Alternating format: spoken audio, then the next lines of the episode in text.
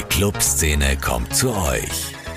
Clubkultur mit Superfly-Spezialist Crazy Sonic. Liebe Hörerinnen, liebe Hörer, seid gegrüßt zu einer weiteren Ausgabe des Podcasts Clubkultur mit Crazy Sonic. Es ist schon die Nummer 48 übrigens. Ja, um die Zeit sinnvoll zu überbrücken, bis die Clubs wieder aufsperren dürfen und eine Perspektive in Sicht ist, möchte ich meinen Podcast dazu nutzen, um Leute zu präsentieren, die sich trotzdem künstlerisch weiterbewegen, nicht resignieren und stets aktiv sind. In den ersten, ich sage es einmal, Lockdowns im Jahr 2021, die ja fast eineinhalb Jahre dauerten, haben wir uns öfter über die Sinnhaftigkeit von elektronischen Releases unterhalten. Bemerkenswert war auch, dass viele Künstler gewartet haben und es erst Mitte 2021 zu einem explosionsartigen Anstieg an neuen Veröffentlichungen kam, vor allem im Bereich Clubmusik. War auch logisch, denken sich sicher viele, denn die Hoffnung auf Normalisierung war im Frühjahr 2021 jedenfalls groß. Nun sind die Clubs wieder zu, zumindest in Europa, und werden es wohl auch noch einige Zeit lang bleiben. Zumindest in unseren Breitengraden. Im Süden hingegen, in tropischen Gefilden, spürt man davon nichts mehr. Tulum etwa, das habe ich ja schon erwähnt, musste aber dann am Ende des Abends doch das ganz große Musikfestival absagen. Dennoch gab es dort einen riesen Auflauf an Star-DJs, wie schon zu besten Zeiten nicht. Es gab es schließlich auch noch genug Side-Events. Brasilien habe ich auch schon erwähnt und ebenfalls auch Indien, wo gerade mein großer Freund Jonas Saalbach unterwegs ist. Einer, der seit Jahren beständige Arbeit in Österreich leistet, ist Theo Meyer, mein Studiogast heute. Wenn man mit ihm redet, möchte man es nicht glauben, aber er ist Österreicher mit ein bisschen deutschen Einfluss. Geboren in Wien, aufgewachsen in Salzburg, aber ich lasse ihn am besten mal selber zu Wort kommen. Hallo Theo, schön, dass du da bist. Servus Rudi, danke für die Einladung. Theo, möchtest du mal kurz den Hörern vorstellen? Wie ist dein ja. musikalischer Werdegang? Also ja, ich bin der Theo Meyer, ich bin ähm, Musiker, Produzent, DJ. Ich bin in Salzburg aufgewachsen. Kindheit und Jugend viel am Klavier, aber war immer schon eher auf meinen eigenen Weg. Habe da das Notenlesen verweigert, mehr oder weniger, habe improvisiert, komponiert, immer schon. Mein Lehrer hat mich da auch unterstützt. Ich bin dann weiter unkonventionell von der Waldorfschule geflogen als 16-Jähriger, bin dann mit 17 ausgezogen. Da kann man fliegen von Waldorf? Ja, manche Spezialisten schaffen das. ja, genau. Bin dann ähm, mit 17 ausgezogen von zu Hause, dank meiner Eltern, die haben mich da unterstützt. Dann bin ich nach München gezogen. Ähm, mein Vater ist auch aus Bayern, daher war da auch die Verbindung da. Und, und daher kommt auch dein leicht bayerischer Akzent, wenn man das so als Dialektprofi wie ich raushört. Bayerisch äh, fast nicht, aber Hochdeutsch. In München Hochdeutsch. redet man in der Stadt ja auch sehr Hochdeutsch eigentlich. Ah, stimmt. Genau. Und äh, ja, da war ich dann auf der Deutschen Pop, habe Audio Engineering, Musikproduktion studiert, war drei Jahre dort, dann wieder nach Wien, ähm, Zivildienst nachgeholt, Hochschulreife nachgeholt, war dann auf der Grafischen am Kolleg und war jung Papa geworden auch. Ähm, genau, und seither verfolge ich meine musikalische Karriere trotzdem immer weiter und habe mittlerweile die Ehre, auch die Welt damit bereisen zu dürfen und ja, mittlerweile auch zu releasen auf Labels, wo ich mir vor einiger Zeit nur erträumt hätte. Genau. Wir haben ja noch das stand ja in deiner Bio drinnen, lustigerweise, glaube ich, auf Traum-Schallplatten gemeinsam einmal einen, einen, einen Track abgeben dürfen. Das war 2016. Ähm, und dann kamen von dir viele äh, EPs auf wirklich großen Labels, wie du es gerade erwähnt hast. Still for Talent, Get Physical. Und jetzt kommt eine, ich muss mich korrigieren, ich habe gesagt, sie ist gerade eben erschienen, aber sie kommt erst im Februar auf Mona Berry. Wie hast du das geschafft, zu diesen, sage ich mal, doch nicht ganz unbekannten Labels zu kommen? Also ja, ich würde jetzt irgendwie gern sagen, ein Geheimrezept oder irgendwas, aber im Grunde ist es Beständigkeit und ja, muss man sagen, Qualität setzt sich halt durch. Ich meine, ja, ich, ich, ich produziere Tracks, stelle die privat, mache Soundcloud-Links, stelle die auf privat und verschicke die über die Demo-Kanäle. Und wenn das dann gut ist und gefällt, dann kommt man da durch. Also du hast nicht mit Produzenten schlafen müssen oder Afterhours feiern? ist eher nicht meine Art. okay. Ähm, ähm, stilistisch geht das ja in eine schöne melodische Richtung, zumindest jetzt die äh, EP auf, auf Monaberry. Ähm, Monaberry ist ja das Label von Superflu, wenn ich richtig. Äh, genau. Weil äh, N-Team haben sich ja dann mit Super Friends, glaube ich, irgendwann einmal selbstständig gemacht. Ja. Genau, nice. Und der äh, Artist, der gar nicht unbekannt ist, aus Italien, Chios. Chots. Chots. Chots hat einen, jetzt habe ich es erst falsch gesagt. Chots hat einen tollen Remix gemacht. Ähm, Hast du eigentlich nicht Angst, dass wenn diese Lockdowns und diese Clubpausen wieder so lange dauern, dass diese äh, EP untergeht?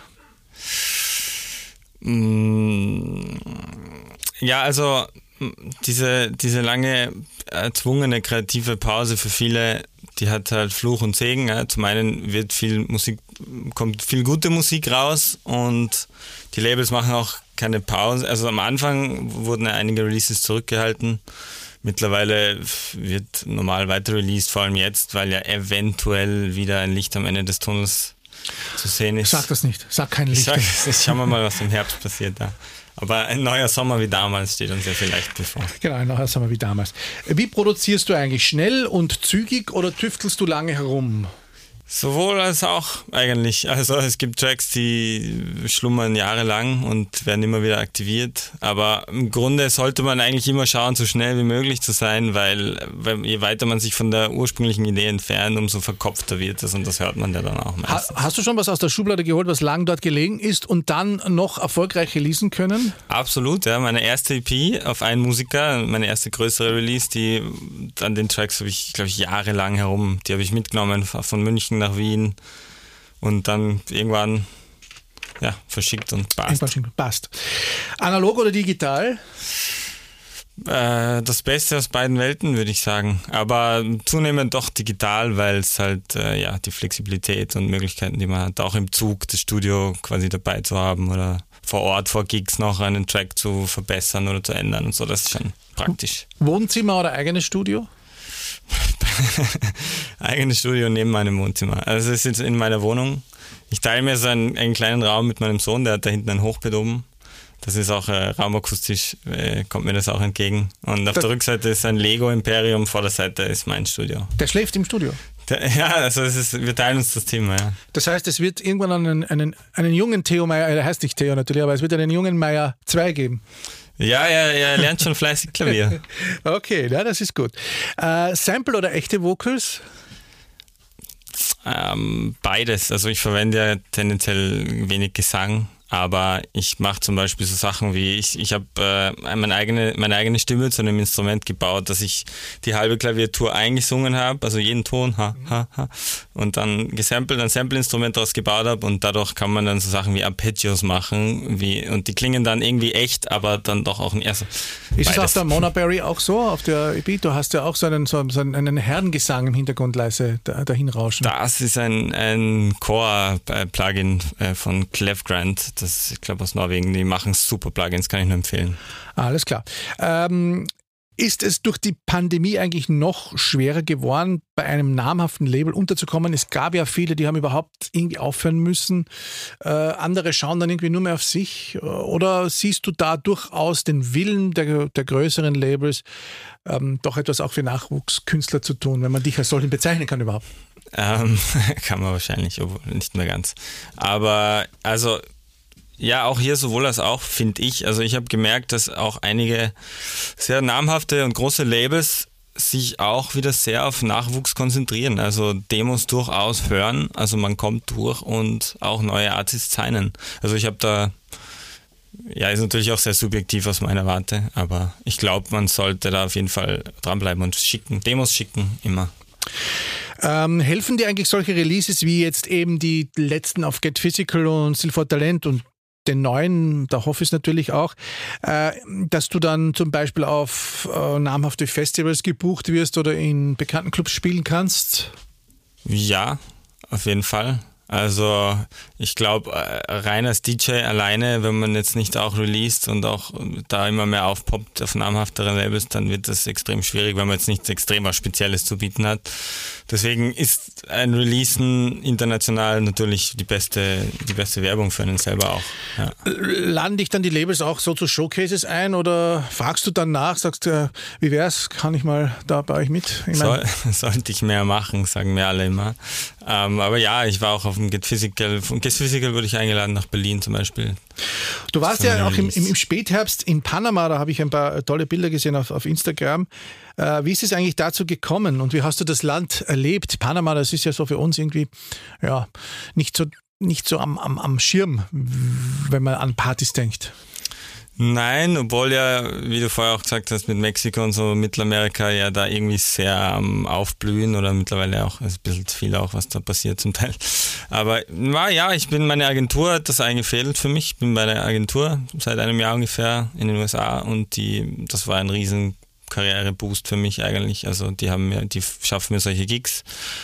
Und das war extrem intensiv. Das war eine extrem lange Reise natürlich. Und dann noch sechs Stunden von Panama City mit dem Auto durchs Hinterland von Panama, durch den Urwald, im Monsun, Regen, ähm, da an irgendeinen entlegenen Strand und dort eine Art Burning Man Community ihre Sachen dort auf die Beine stellt. Also das war großartig.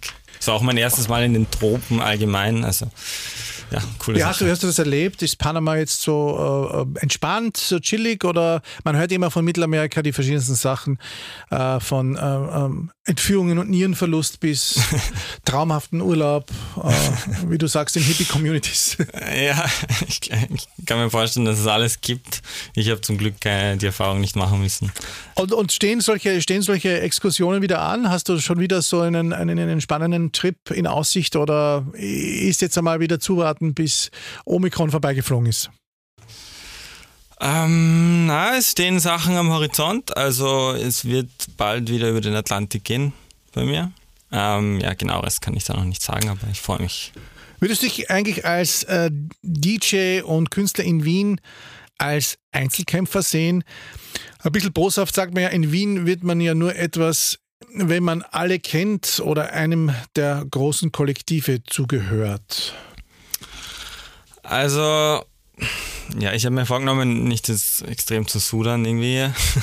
Aber mir ist schon aufgefallen, dass wenn man als junger Musiker auch wirklich und nicht jetzt nur Lifestyle-DJ ähm, in Wien denkt, man kann groß was anfangen, relativ schnell enttäuscht wird, weil reines, reine künstlerische Qualität äh, nicht unbedingt extrem viel zählt. Also man muss sich da schon wirklich gut vernetzen auch und ja, das war für mich nicht immer einfach. Ich habe mich nicht immer wahnsinnig als Teil der Szene gefühlt, aber ja, gehört halt auch dazu.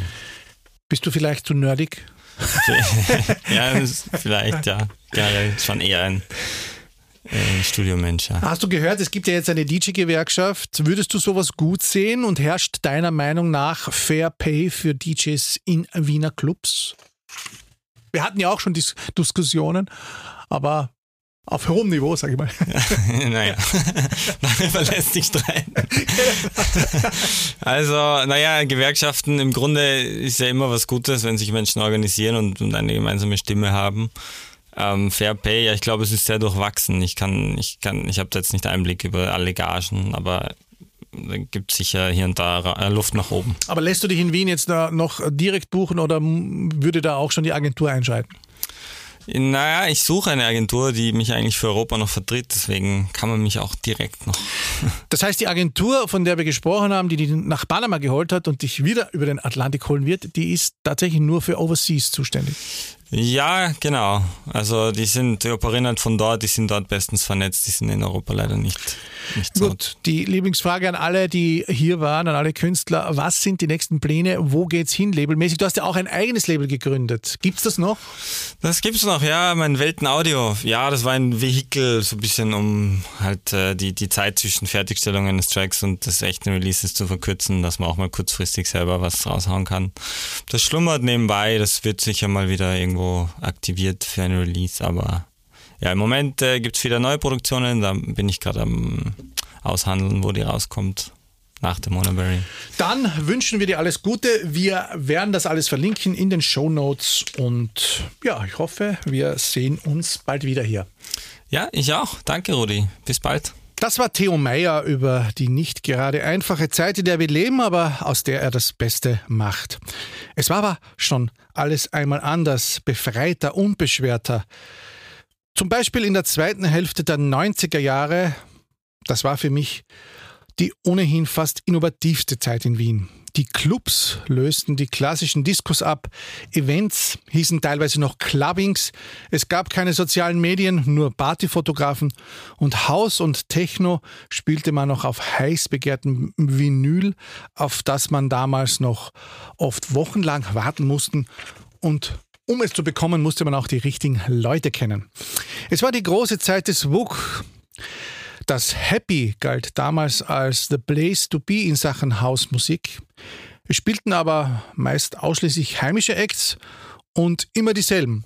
Perfektes Mixing beherrschte nicht jeder, aber das war dem Publikum egal. Es ging auch um das Happening, die Performance von Veranstalter Thomas Seidel, aka Tomcheck und seinem Team, der ja leider nicht mehr unter uns weilt. Doch es gab auch den Wunsch, internationale Acts zu sehen, immer mehr und immer vermehrter. Und so begann mein geschätzter Kollege Gerald Dravnicek, aka DJ Smorp, damals parallel kann man fast sagen, mit seinem Event Future Sound of Paris. Wir wissen ja, Gerald, dass du sehr frankophil bist. War das Fokussieren auf französischen Haus das, Kon das Konzept hinter der Partyreihe, muss man fast sagen? Na, zunächst einmal war es gar nicht als Reihe geplant. So hat es angefangen. Ähm, ich bin 1997, also schon 1996, aber 1997 dann tatsächlich aus Frankreich zurückgekommen. Und ich habe natürlich in, ab 94, 95 sehr viele Kontakte in, in, in Frankreich gepflegt. Und äh, das wussten äh, die Betreiber des WUX. Und damals war Frankreich en vogue. Ähm, es kam sehr viel elektronische Musik von dort.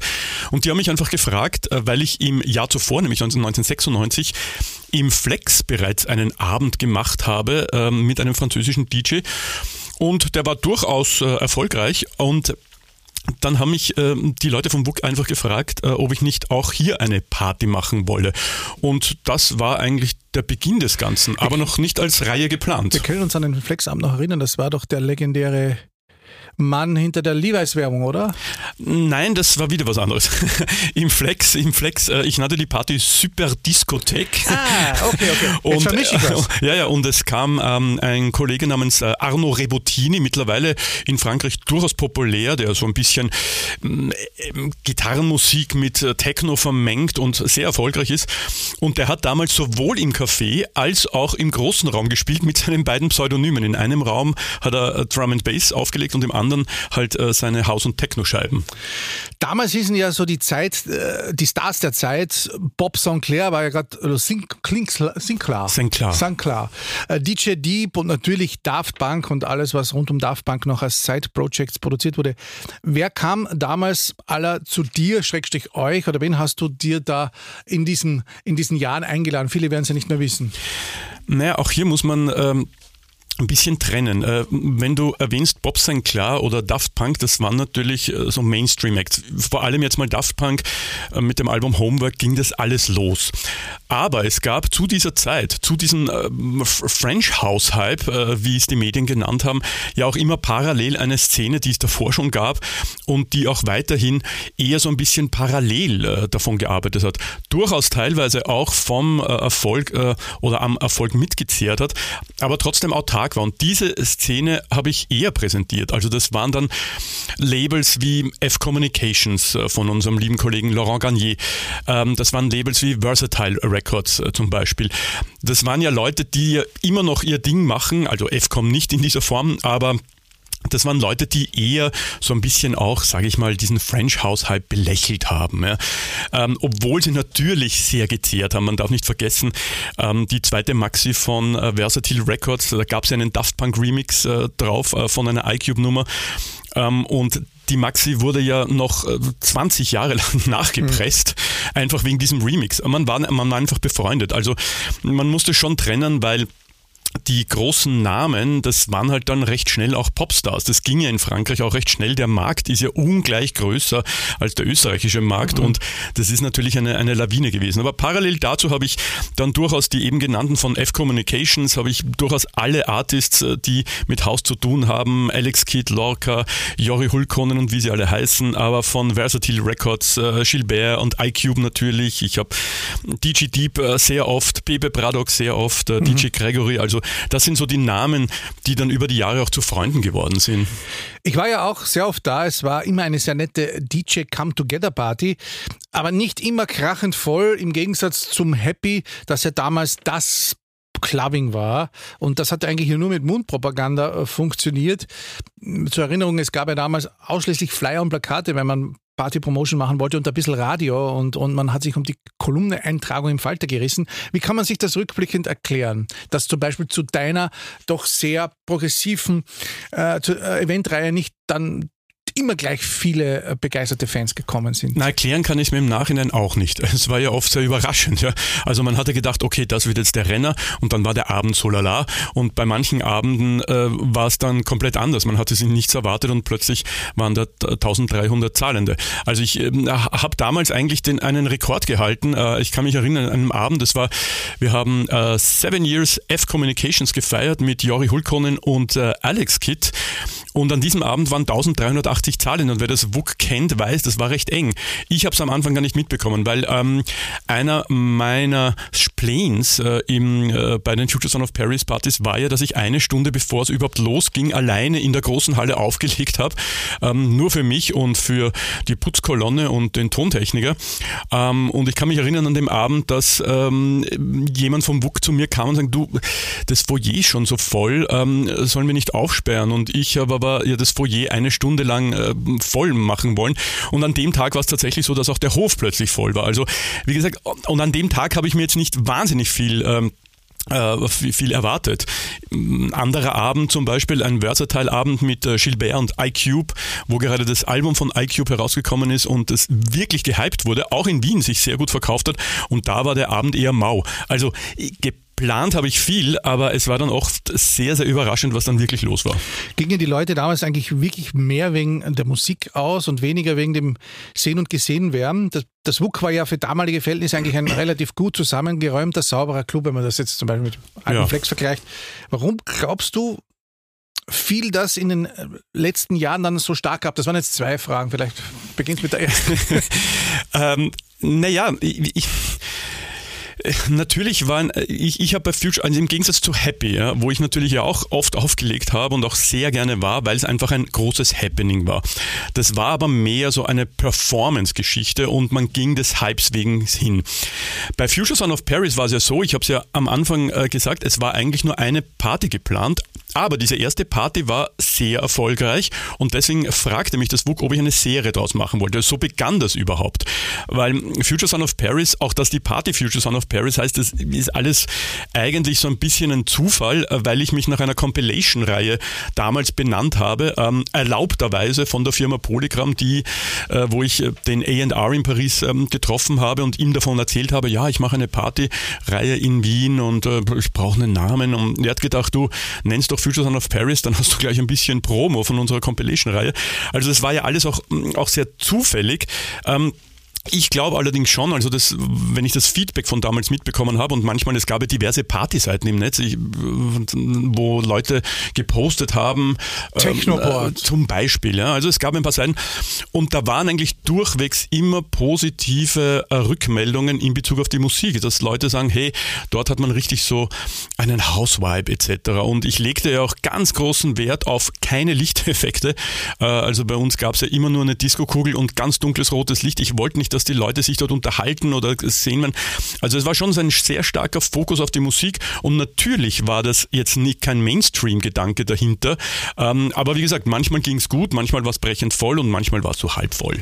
Und warum glaubst du, dass das WUK nicht mehr, irgendwann einmal nicht mehr mithalten konnte mit dem, mit den anderen Clubs, die dann so kamen im Laufe der Zeit? Ich sage mal Stichwort Meierei, Flex und alles, was danach kam, Flug und. und aber ich glaube, dass es ein, eine normale Entwicklung ist. Also es gibt äh, ich, also es gibt wenige Clubs, die über, sage ich mal, ein Jahrzehnt oder noch länger jetzt so ihren Platz halten, weil natürlich die Leute sich auch was Neues suchen müssen. Und äh, das WUK war natürlich auch eine Zeit lang ganz ein bisschen ein Politikum.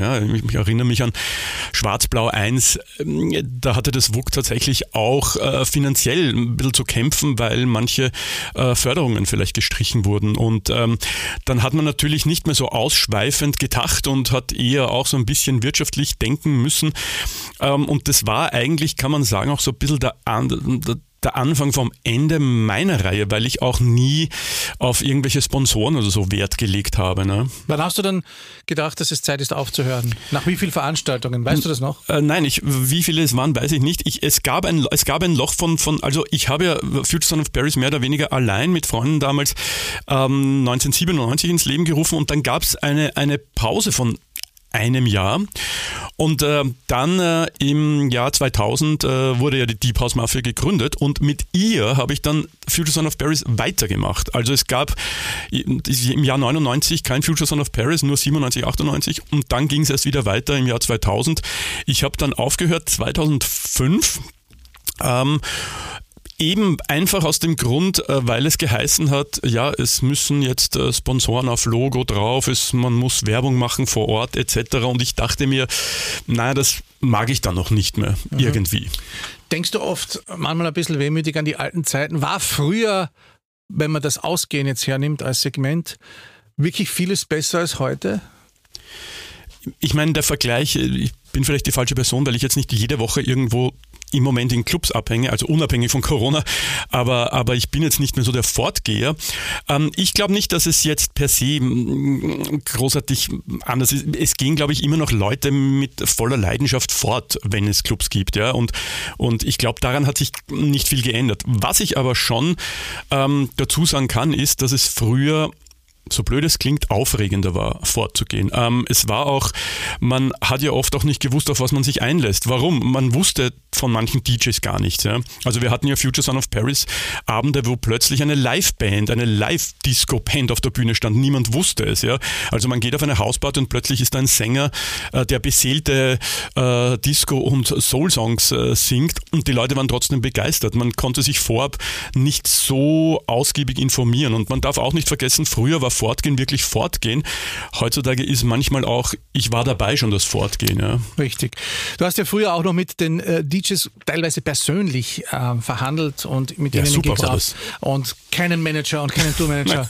und ja, das, das war auch ein Grund, äh, warum ich aufgehört habe tatsächlich. Also es war mit DJ Gregory, das war die allerletzte äh, Future Son of Paris Party. Äh, DJ Gregory war damals irrsinnig erfolgreich mit seinem Label Fire Combo. Er hatte damals einen internationalen Club-Hit, äh, der hieß L. Ähm, und und ähm, mit ihm habe ich aufgehört, weil er war der erste DJ, der ich den ich über eine Booking-Agentur gebucht habe. Und ich kann mich noch erinnern, als ich mit Gregory beim Frühstück am nächsten Tag im Hotel saß, haben wir geplaudert und äh, er hat zu mir gesagt, äh, du kannst dir nicht vorstellen, was für unglaublich miese, aber sehr gut bezahlte DJ-Jobs ich über diese Agentur habe. Und da habe ich mir eigentlich gedacht, okay, da beginnt jetzt so ein bisschen was wie ein, ein Sale gerade. Und, und ähm, DJ Deep hatte auch das Problem. Er war bei derselben Agentur und hat dann auf irgendwelchen Oligarchenfesten in Moskau gespielt. Nach einem Jahr hat er dann diesen Vertrag wieder gelöst. Aber das war so ein bisschen der Anfang, wo ich gesagt habe, okay, es ist nichts mehr locker. Da, da hat er dann sein Haus verdient, sozusagen. sozusagen. Ja, lieben Dank, Gerald. Äh, das ist so ein bisschen ähm, der Beginn einer kleinen Serie. Unregelmäßig in meinem Podcast war früher alles besser? Fragezeichen.